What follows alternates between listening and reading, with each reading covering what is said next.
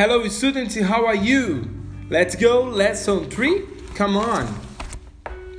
To work. I work. You work. I work here. You work there. I work alone.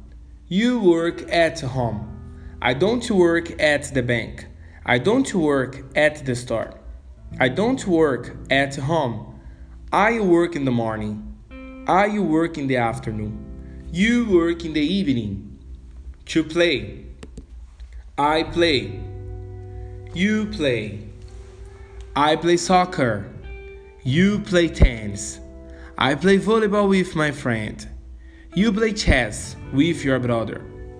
I don't play the piano. I don't play the guitar. I don't play the violin. I play in the morning. I play in the afternoon. You play in the evening.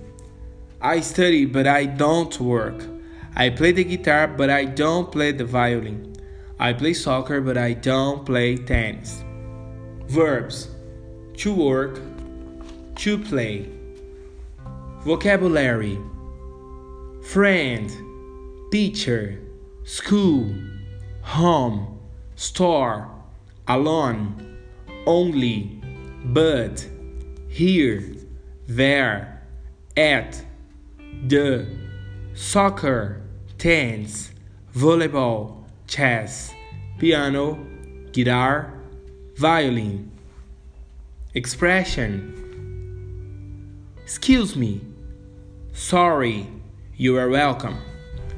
Grammar In the morning, in the afternoon, in the evening, at night.